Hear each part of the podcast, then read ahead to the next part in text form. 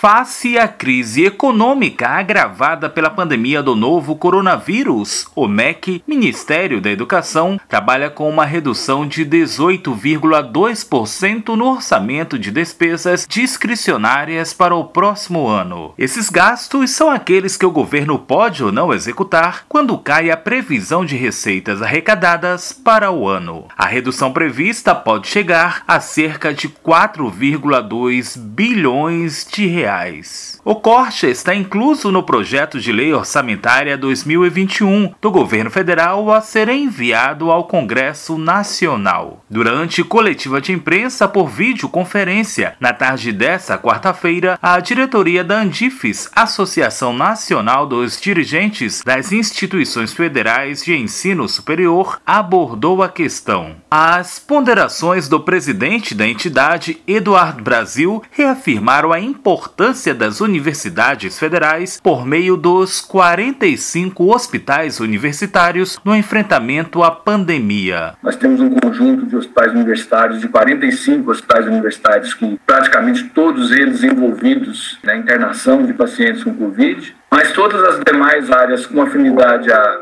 à pandemia também é, não pararam de trabalhar. Em relação ao corte orçamentário, Eduardo Brasil foi enfático ao afirmar que, diante de tamanha magnitude, trata-se de valor impossível de ser absorvido pelas 69 universidades federais. Esse valor em todas as ações, sejam as ações de, de custeio, também de assistência estudantil, a soma desses cortes é, nessas diferentes ações é de aproximadamente um bilhão de, de reais no sistema das 69 universidades federais, um valor que eu diria que absolutamente é impossível de ser absorvido pelas universidades é, um corte dessa magnitude. De acordo com a diretoria da Andifes, o corte orçamentário referente à região Nordeste atingiria cerca de 291 milhões 465 mil reais. Desse montante, a Universidade Federal do Maranhão perderia 16 milhões 481 mil reais. A perda impactaria nas bolsas de assistência estudantil. Ela elas poderiam ser suspensas, conforme observou o presidente da Andifes,